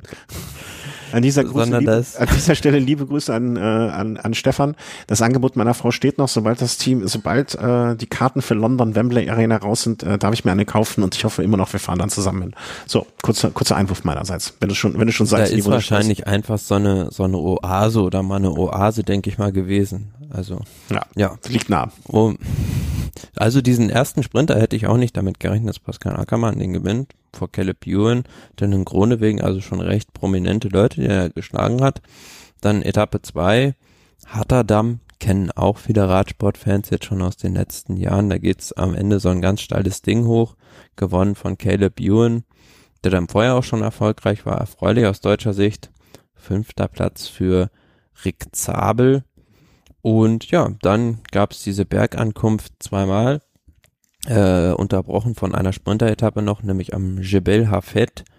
Und bei der ersten Ankunft war das schon sehr, sehr deutlich, wie Adam Yates da gewonnen hat. Die Konkurrenz mit einer Minute Vorsprung fast schon deklassiert.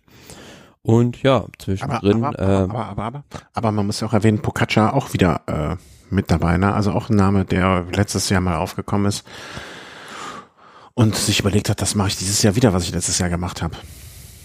Auf jeden Fall, ja. Und ja, gut, haben viele so ein bisschen spekuliert. Auf dieser ersten Bergankunft ist er vielleicht ein bisschen zu spät losgefahren, weil der ist nicht gleich hinterher jetzt hergefahren, sondern mit einer Verzögerung losgefahren und hat's dann, hätte es aber auch so, glaube ich, nicht mehr geschafft, da ranzukommen. Und dann dazwischen diese Etappe, ganz lustige Geschichte vom Zabel Park nach Dubai City Walk und da hat dann der Rick Zabel auch äh, sowas gepostet. Ähm, schön, dass ihr mich, äh, dass ihr was nach mir benannt habt, aber ihr habt ein E zu viel da drin. ja, unser, unser Podcast-Kollege, wobei ich ja, äh, nee, sind nicht Kollegen, also er hat ja da schon auch, ja, sag ich mal, ein paar Hörer mehr wahrscheinlich als wir. Das wäre vermessen, uns als Kollegen da, glaube ich, zu bezeichnen. Ähm, aber dafür machen wir es ja, schon länger. So ähm, ja, an dem Tag äh, Dylan Grönewelken vor Fernando Gaviria und da auch wieder Pascal Ackermann auf Platz drei bei dieser Sprintankunft. Und dann noch die zweite Bergankunft Jabal Hafed an dem Tag, so ein bisschen die Revanche von Pogacar, mhm. beziehungsweise äh, hätte Luzenko gewinnen müssen, aber er hat es einfach äh, in der letzten Kurve verspielt, weil er da Pogacar die Bahn nicht zugemacht hat. Also wäre einfach ein Stückchen weiter außen gefahren, hätte er der Pogacar dann nie mehr vorbeigekommen und er hat da sogar so ein bisschen so einen Zabel gemacht, hat nämlich das schon angefangen zu jubeln und hat dann nicht bemerkt, dass noch einer vorbeigefahren ist. Ist das schon als geflügeltes Wort so anerkannt, den Zabel machen? Also nach Mailand und Remo damals? Preisen schon, ja, genau. Es ist nicht mehr so lustig, wenn man solche Sprüche dann fallen lässt und ähm, also ich glaube, ich bei, bei unserer, bei mir bei der Arbeit, da würden, glaube ich, 50 Prozent der Leute es verstehen. Aber wenn du so im Freundeskreis sowas sagen würdest, äh, pff, guckst du nur verständnislose Gesichter. Ähm, ja, und damit war äh, Adam Yates, der sich zumindestens an dem einen Tag so einen großen Vorsprung erarbeitet hat vor Bocaca, dass er in Gesamtwertung nach Platz fünf auf Platz, nach Etappe Nummer fünf auf Platz eins, mein Gott, wie schwer, äh, lag, hat er sich die Gesamtwertung einfach mal geholt, weil Etappe sechs und sieben hat man dann ja, einfach mal gecancelt, ne? Oder canceln müssen oder zumindestens zum damaligen Zeitpunkt dachte ich noch, ähm, das war ja ähm, Ende Februar, also vor gut zwei Wochen. Mhm. Dachte man noch, ja, ist das jetzt nicht ein bisschen übertrieben und und und und. Aber jetzt im Nachhinein gesagt, war das sind die dort, also die Organisatoren, viel weitsichtiger gewesen, als es vielleicht noch manche Fußballvereine in Deutschland, Europa oder sonst wo waren und haben das Ding dann rausgenommen. Und ähm, ich glaube, es war dann auch ein Fahrer zumindestens, um das jetzt mal direkt vielleicht in das äh, zum Themenblock Sonstiges überzugehen. Ein Fahrer, der da auch positiv getestet war dann schon, ne? Oder ein Betreuer oder zumindest einer im. Das waren zwei, zwei Betreuer ursprünglich vom UAE-Team. Und dann hieß es danach, irgendwann nach ein paar Tagen, es sind auch Fahrer betroffen was sich jetzt herausgestellt hat von den Fahrern, äh, namentlich bekannt Fernando Gaviria, der sich jetzt dann auch gemeldet hat dazu und ähm, ja gut, der ist jetzt da halt in Behandlung seit einem gewissen Zeitraum, hat aber gesagt, ihm geht's jetzt dementsprechend gut und hat sich bedankt beim Team für die Unterstützung. Ähm, das Doofe an der Geschichte nur oder ja, ist halt blöd, einige Teams waren in, oder sind bis jetzt noch in diesem Hotel in da im Nahen Osten immer mhm. noch in Quarantäne. Und, Ach, die sitzen ähm, immer noch da, das habe ich gar nicht mitgekriegt. Also das wusste ich jetzt nicht. Ja. und ich glaube, Einfach mal heute, also, heute stand Donnerstag, durften wieder ein paar nach Hause, ich glaube von Gazprom Rusvelo, weil auf diesem also, also es war eigentlich einmal, eigentlich immer dasselbe Hotel, was die Fahrer hatten, aber auf dieser einen Etage waren wohl Gazprom, Rusvelo, UAE und äh, Groupama FDG untergebracht. Mhm. Und ja, die wurden dann halt, ähm, es durften dann schon Fahrer sofort wieder abreisen und ähm, dann gab es halt noch ein extra Hotel für die ganzen Journalisten. Und ähm, da war es dann auch so, dass dann erst nach ein paar Tagen die Leute abreisen durften und bei den Fahrern, ja, also beispielsweise ähm, Davide Formulo von UAE oder auch ähm, die Groupama FDG-Fahrer wie Arno de Mar, die saßen da immer noch im Hotel fest und ähm, haben dann auch erst nach, glaube, fünf, sechs Tagen äh, überhaupt mal eine Rolle aufs Zimmer bekommen, dass sie überhaupt irgendwie was machen konnten. Also die dürfen halt auch, ähm, ich glaube, ihr Zimmer gar nicht verlassen. Boah. Das war äh, also schon ein bisschen Lagerkoller, oder? Kann ich mir gut vorstellen. Das würde ich äh, jetzt so nach zwei Wochen auf dem Hotelzimmer ich meine, das sind ja auch alles, das klingt jetzt blöd, aber äh, irgendwie so hochgezüchtete Rennmaschinen, hart, blöd, blöd gesagt, ne?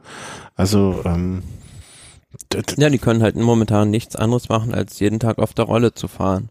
Ja. Und versuchen irgendwie da die Zeit totzuschlagen. Aber soweit ich das jetzt auch von den meisten, also ich folge da auch vielen von auf Instagram ähm, gesehen habe, ist dann doch die Versorgung, wie man sich um die Leute da in dem Hotel kümmert, ähm, sehr, sehr gut, nachdem es anfänglich ähm, doch da gewisse Schwierigkeiten gab, was auch die Kommunikation von irgendwelchen Nachrichten anging. Also die Leute wussten zuerst gar nicht, was los ist und mussten dann ewig ausharren und von so einer australischen Journalistin, die hat dann auch geschrieben, habe ich irgendwo gelesen, dass sie ähm, dann Essen bekommen hat zuerst vor das Hotelzimmer, aber dieses Essen, damit konnte sie halt nichts anfangen ähm, weil sie kein Gluten verträgt und da musste irgendwie einen halben oder einen ganzen Tag auf Essen verzichten. Also recht katastrophale Zustände am Anfang, aber mittlerweile soll es sich verbessert haben. Hm, okay.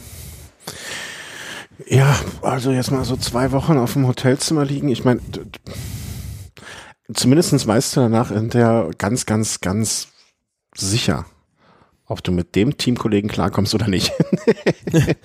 das ist richtig, aber es ist natürlich auch, der Grund dafür, dass viele Teams ähm, den Rennbetrieb momentan eingestellt haben, also beispielsweise Team Ineos, Team Mitchelton Scott, um jetzt nur mal zwei zu nennen, die äh, gar keine Fahrer mehr momentan zu irgendwelchen Rennen schicken, weil das einfach logistisch ein Problem ist, mhm. dass mhm. du einfach ein Drittel, also wenn du mal ein normales World Tour Team durchdenkst, hast du ja zwischen 25 und 30 Fahrer im, im Kader und wenn du dann einfach mal ein Drittel deines Fahrerkaders irgendwo für 14 Tage oder drei Wochen ähm, nicht zur Verfügung hast, dann hast du halt ein Problem als Team. Dann kannst du gar nicht mehr richtig agieren, zumal auch das ganze Material und die Mechaniker da in der Regel betroffen sind, die dann natürlich da auch irgendwo festsitzen und ähm, ja, ja die, die, Fahr die Fahrer, ne, wenn die Fahrer mal zwei Wochen nicht fahren können, die werden nach dem ich sag mal so, die fahren eine Woche da in den Emiraten, dann fahren sie eine Woche nach Hause, trainieren da.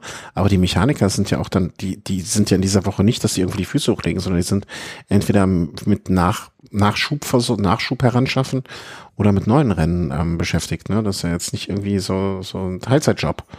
Ähm genau, ja. Und das war jetzt auch das, also das große Bedenken vor Paris-Nizza. Wie wird das gehandhabt? Also ab wann wird ein Fahrer sozusagen aus dem Rennen genommen? Wann wird das Rennen gestoppt? Ist das schon so, wenn nur ein Fahrer irgendwie erkältet ist, dass man dann sofort sagt, okay, wir müssen jetzt hier alle unter Quarantäne stellen? Oder wartet man dann wirklich ab? Aber ähm, wenn es dann halt einen Fahrer betroffen hat, dann ist natürlich das Kind schon im Brunnen gefallen. Mhm. Mhm. Und zu dem Thema kann ich empfehlen, bei Cycling News gab es neulich in dem Podcast ein längeres Interview auch mit Jonathan Waters, der genau das alles angeführt hat, ähm, weswegen auch sein Team erwägt hatte, da jetzt äh, erstmal keine Rennen mehr zu fahren, weil man einfach Angst davor hatte, dass ähm, ja ein Großteil des Teams, des Staffs irgendwo festsitzt und man nicht mehr handlungsfähig ist. Ja, ja. also ne, ist halt, also klingt jetzt blöd, ist halt jetzt einfach zu sagen, ist halt jetzt so, ne? Aber äh, selbst wenn das, man muss ja nicht, man, wie soll man sagen, also man darf es halt nicht äh, auch losgelöst. Ne? Also diese Fahrer, die sind ja, für die wird wahrscheinlich mit hoher Wahrscheinlichkeit keine Lebensgefahr ausgehen, von diesem Virus auch, ne? Es geht auch einfach ja, darum, möglichst schnell alles, äh, möglichst schnell alles unter Kontrolle zu bringen, ne? weil es gibt ja genug Leute, die es gefährlich ist. In, in dem Zusammenhang auch Patrick Lefebvre, der ja da relativ schwierige, schwere Anschuldigungen auch schon getan hat. Der hat nämlich gesagt, dass es im Peloton also schon Leute gibt, die da mit dem Virus mitfahren, aber einige Teams ein doppeltes Spiel spielen und Angst aus Angst davor, dass sie halt äh, ja da größere Konsequenzen zu befürchten hätten, äh, diese Fahrer nicht offenlegen. Ähm, und da ist es natürlich so, bei einem Profisportler oder auch bei ganz normalen Menschen kann es natürlich so sein, dass derjenige überhaupt gar keine Symptome zeigt, aber mhm. trotzdem das Virus hat. Naja, ich meine, Patrick Lefebvre hat einfach Angst, ne? Der gehört mit seinem, seinem Alter zur Hochrisikogruppe. Das muss man einfach, ne? dem, geht der Arsch auf Grundeis, dem Patrick. Ähm, obwohl er hat wahrscheinlich Zugriff zu Medizin, die du sonst nur für irgendwelche, weiß nicht, Weltraumforschung brauchst oder sowas. Ja, ach, alles ein trauriges Schicksal, alles traurig. Aber ähm, wie ich eben schon befürchte, ich befürchte irgendwie, ohne schwarz sehen zu wollen, dass das nicht das erste und letzte Mal ist, dass wir, dass wir in unserer Generation sowas erleben werden. Ähm, muss man jetzt irgendwie mit umgehen lernen, ne? Also wenn jetzt der Radsport einfach mal ruht, ich meine, ähm, es gibt ja, wie ich eben auch schon mal angedeutet, ne, mehrere Sportarten, die jetzt im Moment äh, darüber nachdenken, ne, Fußball-Bundesliga jetzt vielleicht als in Deutschland der prominenteste Vertreter, wird so eine Saison jetzt ausgesetzt, wird sie für beendet erklärt, annulliert man einfach und sagt, die Saison gab's nicht und startet im neuen Jahr wieder. Ähm, gibt's ja wohl auch, wenig das mitgekriegt habt, verschiedenste Überlegungen. Ähm, also was man noch gar, hm, ja, gar nicht erwähnt haben, sind jetzt diese ganzen Rennen jetzt schon abgesagt worden. Also diese ganze italienische Frühjahrskampagne, Tirreno Adriatico, Strade Bianco und auch Mailand Sanremo wurde natürlich jetzt aufgrund ähm, der massiven Infizierung in Italien ähm, abgesagt und da überlegt man jetzt, diese Rennen am Ende des Jahres an den Rennkalender dran zu hängen, also sprich die im Oktober dann auszutragen. Finde ich eigentlich eine charmante Idee Ich auch vom Grundprinzip her, aber muss man natürlich gucken, ähm, was man auf den ersten Blick so gar nicht bedenkt, dass da vielleicht irgendwie in einer Ortschaft, wo man durchfährt, vielleicht schon irgendwie ein anderes Fest so ist und ähm, ob das denn überhaupt logistisch möglich ist. Äh, äh, klar, ne? Also wie viel, ich, ich habe mir jetzt mal den UCI-Kalender äh, aufgemacht, wie viele Rennen sind jetzt schon abgesagt worden. Ähm, ne? Du hast eben aufgezählt, Strade Bianchi, Tirreno, Mailand, Sanremo, Vuelta, Catalunya, Brügge Pane, in der E3 Bing Bang, Genfer Welgen. Wie viel war das jetzt? Sieben, acht? Ne? Jetzt mal von den ganz großen nur gesprochen. Klar, wenn die nicht alle acht stattfinden, aber stell dir doch mal vor, so ein Mailand San Remo zwei Wochen nach, den, äh, nach der Lombardei-Rundfahrt. Also kann ich mir so jetzt so als, als Veranstaltung wunderbar vorstellen. Oder auch eine, meinetwegen eine Woche vor, vorher oder so, irgendwie sowas. Ähm, oder auch Strade Bianchi im, im, im, im, im Oktober. Was, was kann ja, ja auch wunder, ne? Also, die Rennen passen da alle wunderbar auch rein. Ne, also würde ich jetzt mal so, und jetzt mal unter uns, also irgendein kleines Dorf in der Toskana, wo die Strade Bianchi im Frühjahr durchfährt, was sollen die für ein Fest haben, dass, dass die nicht mal zwei Stunden die Straße freiräumen können und da das Ding abfeiern, wie es geht nicht mehr. Also ich, ich habe daran anschließend vielleicht der Gedanke, der auch äh, ne, von dir schon so geäußert wurde, ein Dokument steht. Ähm, was ist mit dem Giro? Steht der Giro auf der Kippe? Ich versuche dem Ganzen ja irgendwie noch so bei allem Schlechten das Positivste abzugewinnen. Oder? Und da war heute so ein bisschen auch mit dem Arbeitskollegen äh, das Gespräch.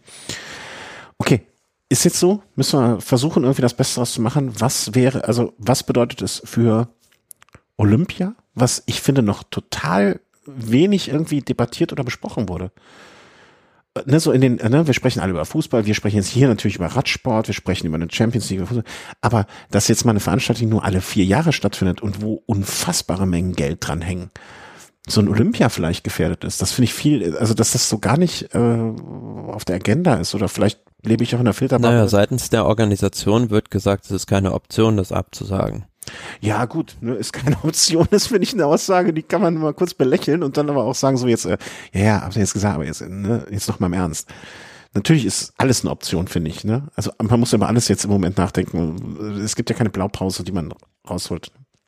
Ähm, Wobei, bei das, wenn man das positiv sieht jetzt beim Giro d'Italia, ist es ja jetzt so, wenn wir da mal ein bisschen in die Zukunft gucken, dass die ersten drei Etappen in Ungarn stattfinden, womit man ein bisschen Zeit vielleicht gewinnen würde und ich heute auch wieder deine Aussage von Mauro Venni irgendwo bei Twitter gelesen habe, der gesagt hat, dass er sich auch vorstellen könnte, dass der Giro verlegt wird. Also, dass man einfach mit vielleicht dem ganzen Grand Tour Kalender ein Stückchen weiter nach hinten rückt und das Ganze dann einfach wann anders stattfindet. Aber natürlich auch, also jetzt mich persönlich betreffend, äh, ja, überlege ich mir das natürlich jetzt auch dreimal, ob ich dann irgendwo da im Mai hinfahre. Mhm.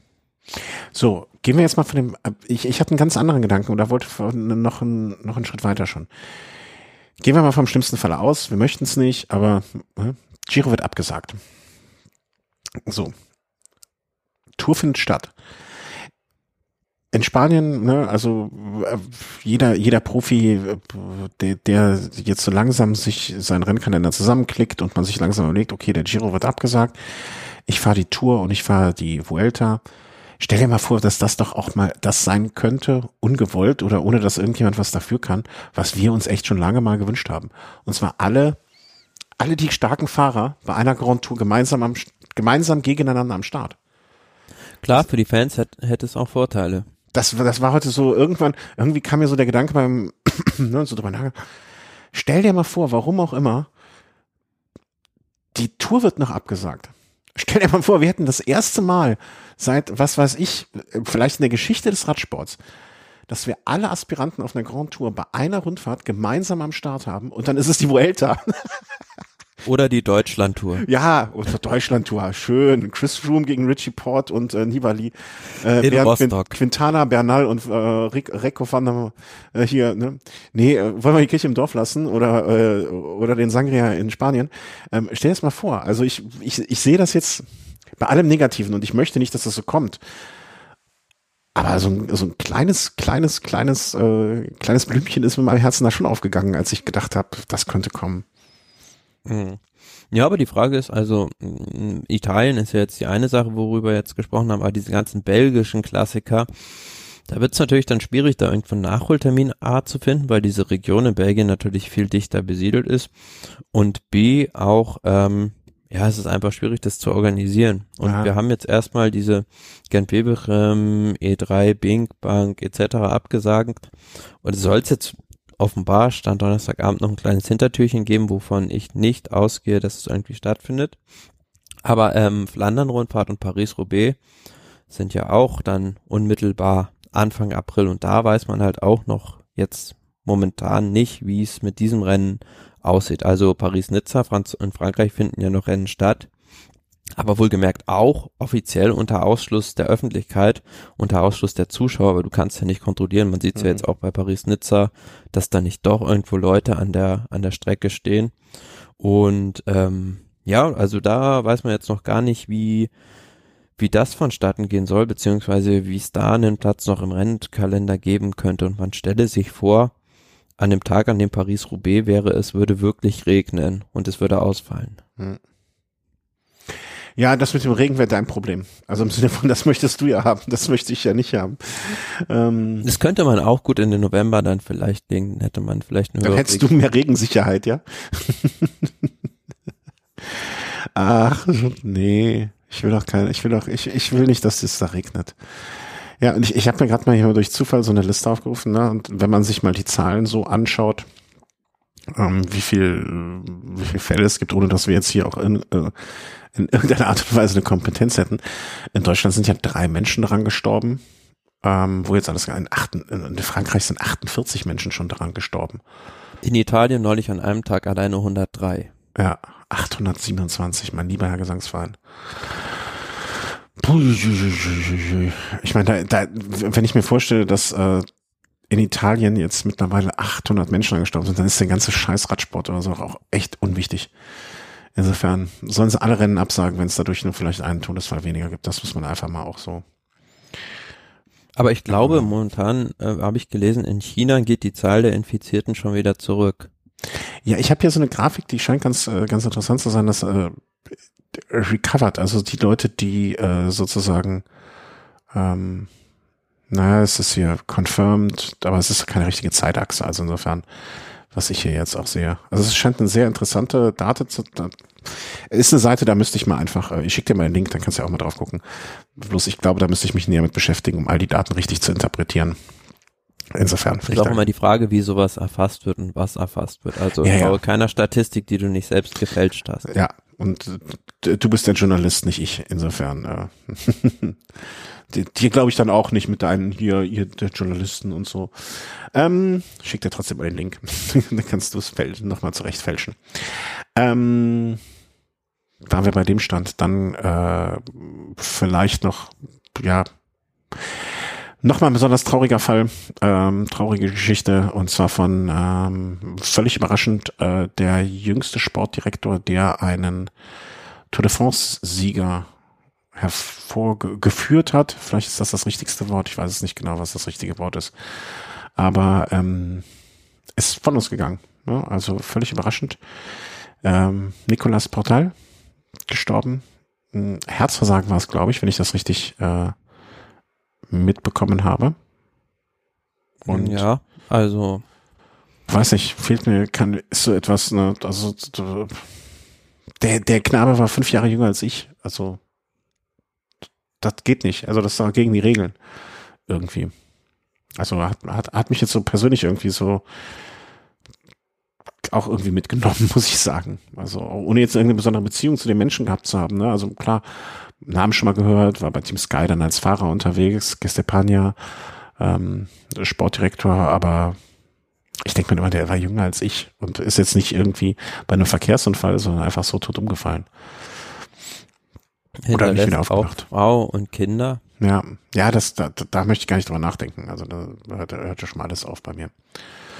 Ja, kann man eigentlich allen nur sagen, äh, gutes, Und er war ja im, im Prinzip so der, eigentlich der Lenker dieser Mannschaft. Also, wenn man mal im Vordergrund zwar immer Dave Brailsford sieht, aber er war sozusagen seine rechte Hand, war derjenige, der direkt mit den Fahrern zusammen gearbeitet hat und ähm, der auch bei den Fahrern, also selbst äh, Fahrer, die lange nicht mehr mit ihm zusammengearbeitet haben, haben gesagt, was es, äh, was er für sie bedeutet hat und was das äh, für ein toller Mensch gewesen hm. sein muss. Ja, also ne, die ja, ich, ich kann da gar nicht so viel mehr zu sagen, weil ich finde sowas immer schrecklich. Junger Mensch aus dem Leben, was heißt junger Mensch? 40 ist jetzt auch kein junger Mensch mehr, das ist kein Teenager, aber nichtsdestotrotz ist irgendjemand, ist jemand, den man zumindestens, wo man so sagt, der, der hätte noch ein paar Jahre, irgendwie hätte er noch ein paar Jahre verdient gehabt. Ähm, insofern. Vielleicht, ich, ich denke mir bei sowas auch immer, vielleicht äh, fordert der Leistungs- und Hochleistungssport dann doch mehr von, äh, von uns Menschen, als wir uns, als, als wir da manchmal irgendwie so uns das selber zugeben wollen. Ne? Oder als das.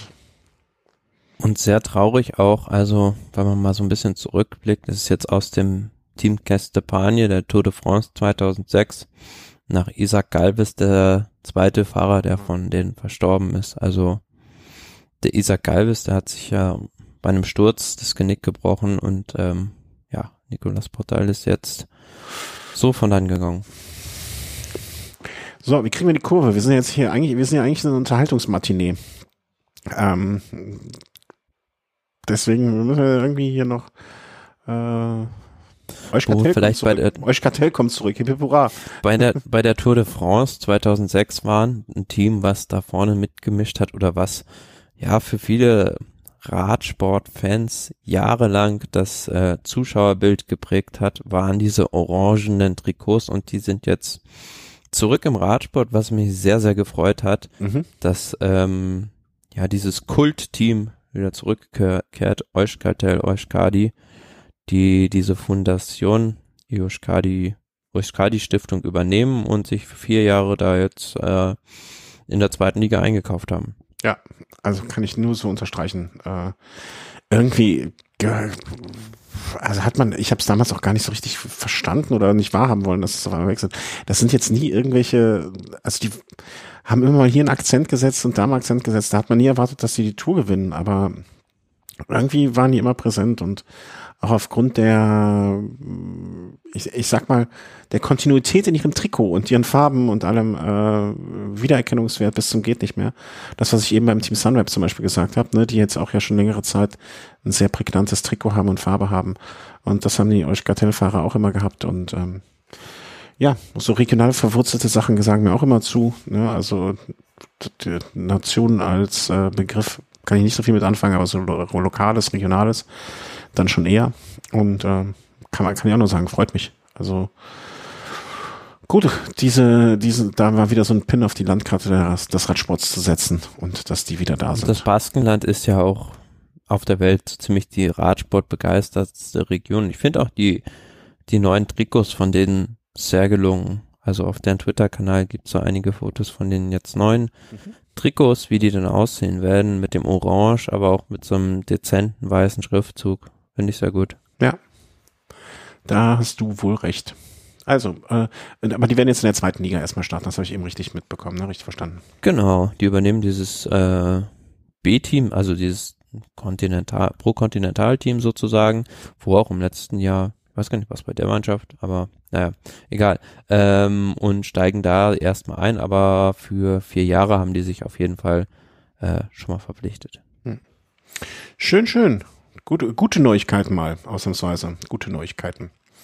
Ähm, apropos schlechte Neuigkeiten, ähm, ja, mein Pro Cycling Team, ich bin immer noch nicht wieder eingestiegen. Ich, mir fehlt im Moment einfach die Zeit. Diese Woche zwei Sendungen und hier Krankenfälle und so weiter. Wo, wo bin ich denn im Moment? Hm, ach, dafür bin ich ja mit Platz 10 noch ganz gut. da hat's der andere mehr zerrissen. Aber wir sind auf 46 ange, ange, was ist denn da los? Ich, ich glaube, ja, es kommen immer noch Leute dazu, also ähm, es reißt nicht ab, hört nicht auf. Aber was ich aus meiner Sicht erzählen kann, ich habe jetzt vor Paris-Nizza ein paar Transfers getätigt, mhm. Die auch ähm, ja schon sehr gut gegriffen haben. Also ich habe beispielsweise einen Tadej Pogacar, wo ich gesehen habe, dass der in Quarantäne sitzt. Den habe ich dann natürlich verkauft, weil dessen Marktwert in den Boden fällt. habe ich dann auch einen guten Gewinn mit erzielt. Dafür habe ich mir dann aber einen Maximilian Schachmann gekauft. Na, dessen, du Glücksschwein. mit dem ich jetzt innerhalb von vier Tagen schon ähm, 11.000 Euro Gewinn gemacht habe. Und auch Nils Pullet hat mir auch schon 4.000 Euro Gewinn eingebracht, den ich jetzt so strategisch für die Klassiker, für die Klassiker-Kampagne da ähm, eingekauft habe. Also wenn ich so meine Gewinn-Verlust-Bilanz angucke, der Fahrer, der mir bislang am meisten Gewinn erwirtschaftet hat, Remco Evenepoel mit 81.000 und der am wenigsten gebracht hat. Also ich habe keinen, der Verlust gemacht hat. Alejandro Valverde hat 39.000 Verlust gemacht? Was ist denn da los? Ja, aber den ja halt keine, Result keine Resultate eingebracht bislang, würde ich sagen. Ja, aber bei mir war es halt derjenige, der am wenigsten Gewinn gemacht hat, Pascal Enkorn, 314 Euro Gewinn. 49.000 Euro Valverde, du Pfeife. Und Sam Bennett, der Prügler, den habe ich ja auch in meinem, der hat wenigstens noch Plus gemacht. Wie Viani, auch so eine Flachpfeife hier. Äh. Naja, äh, ich will mich da, irgendwie muss ich mich da wieder reindenken. Aber der, der, der Rennkalender ist auch so durcheinander. Also ähm, das macht es mir auch nicht einfacher, dass ich mich hier. Äh, ich habe jetzt auch einfach mal wahllos ein paar Fahrer verkauft, damit ich ein bisschen Cash habe. Ähm, Aber krieg, dafür kriege ich bestimmt nicht den, den ich jetzt kaufen wollte. Äh, gucken wir mal. Antonio, Antonio. Nehmen wir die noch einen verkaufen. Na, wem, wem soll ich hier verkloppen? Sag mal jetzt zwischen 1 und 6. Ich hm? weiß nicht, drei. Hm, ja, verkauft. Remco Evenepoel, weg mit dir. Nee, war nur ein Scherz, haben einen anderen verkauft. Ähm, ich kaufe jetzt einfach mal man muss ja aber ein bisschen spontan hier sein. Hoffentlich reicht das Geld jetzt dafür. Ja, reicht. Aber es gibt, also es gibt so in unserer Liga ein breit gefächertes Mittelfeld von Marktwert von 5,3 Millionen, sage ich jetzt mal, bis zu Platz ja, 5, 5,673 Millionen. Unser Spitzenreiter ist ein bisschen enteilt mit 6,3 Millionen, aber der hat heute 585 Euro minus gemacht. Das macht mich dann schon wieder optimistisch. Ja, aber wer ist denn Chick 2001? Also ich, ich möchte auch, ich möchte ein bisschen Macht haben, eigentlich melde ich, merke ich gerade. Also ich habe sogar so Allmachtsfantasien. Ich möchte so Leute, die sich nicht gemeldet haben, rauswerfen können. Kann man das? Mm, könnte ich vielleicht gucken, ob das funktioniert in unserer Liga. Nein, gib mir sowas nicht, gib mir nicht solche Tools. Hinterher mache ich es noch. Wir machen ja. Also ich bin ja, ich bin ja der Administrator der Liga, also da habe ich bestimmt irgendwie solche Rechte. Müsste ich nur rausfinden, wie das geht. Ja. Nee, wir machen das ja am Ende so, wir haben ja das, äh, weiß ja nicht, ob das äh, nur für Hörer gilt, natürlich das Gewinnspiel.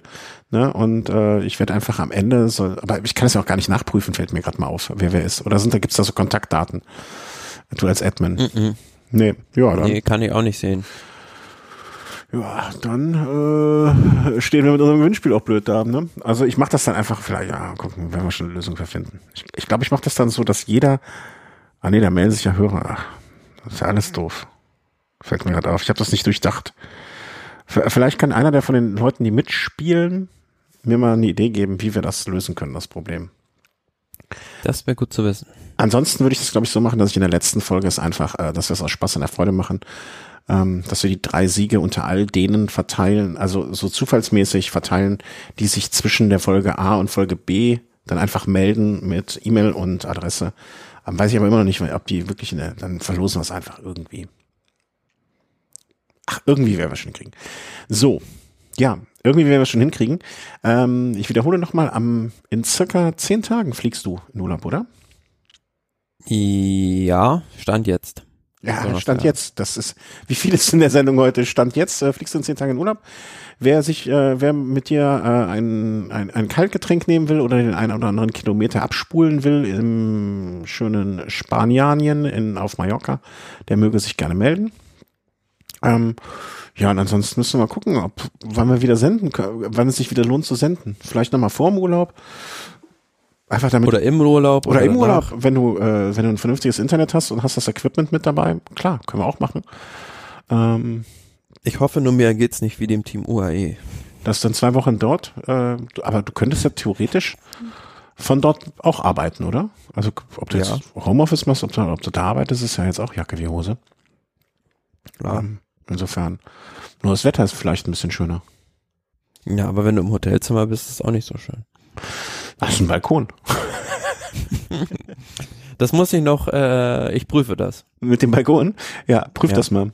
Vielleicht kannst du ja noch so upgraden, damit du einen Balkon hast, damit du nicht ganz komplett äh, dir selber auf den Nerv gehst irgendwann. So also Fragen stellen. Habe ich einen Balkon? Habe ich, äh, habe ich internationales Fernsehen? Habe ich 25 Sportkanäle? Sonst gehe ich persönlich auf, auf dem Stock. Sowas in der Richtung. Aber ähm, das, äh, das müsste auch drin sein. Ansonsten hast du ja einen Eurosport-Player äh, immer noch. Dann kannst du wenigstens das den ganzen Tag gucken. Gut, also falls ihr euch wundert, falls ihr bis hier durchgehalten habt und falls ihr euch wundert, dass das jetzt Folge 301 ist, nochmal, ähm, die Folge 300 wurde diese Woche aufgenommen, wird aber noch veröffentlicht am kommenden Samstag, hoffentlich. Ähm, danke an dieser Stelle. Äh, ja, mehrere Sachen möchte ich mich bedanken. Punkt A, wie immer für die Unterstützung ähm, durch Kommentare, die immer äh, sehr gern gesehen sind und uns viel bedeuten. Äh, durch finanzielle Zuwendungen, die uns auch was bedeuten, aber die vor allen Dingen uns und den Betrieb hier am Laufen halten also uns am Laufen halten, ne? nee, äh, die uns mal hier oder da ein kleines äh, technische Sache leisten können davon oder äh, auf Phonic-Stunden uns bezahlen oder oder oder. Äh, vielen Dank besonders an den Hörer, der mich darauf aufmerksam gemacht hat, dass das Plugin auf der Webseite für Amazon nicht mehr funktioniert. Das heißt, die Seite war kurz irgendwie beschädigt. Das heißt, das Amazon-Fenster, über das ihr nach Amazon gehen könnt, um dann dort etwas zu bestellen, wo wir dann prozentual einen Anteil bekommen, was euch aber nicht mehr kostet. Das funktioniert jetzt wieder, findet ihr unter äh, Home unterstützen. Ähm, da einfach, keine Ahnung, euer Weihnachtsgeschenke jetzt schon kaufen, äh, lieber jetzt schon kaufen, ne? sonst kommt man an Druck hinterher, Zeitdruck. Und äh, das funktioniert wieder. Vielen, vielen, vielen Dank für den Hinweis. Mm, und ja, Thomas, äh, wir sprechen miteinander. Hab jetzt ja. äh, äh eine, eine Sache noch wichtig an dieser Stelle. Allen Hörerinnen und allen Hörern, bleibt gesund. Wenn ihr nicht gesund seid, dann werdet wieder ganz schnell gesund. Und äh, das gilt nicht nur für euch, sondern für eure lieben Familien und äh, allen, die euch was bedeuten. Das scheint mir wichtig zu sein in diesen Tagen. Macht es gut. Tschüss. Ciao.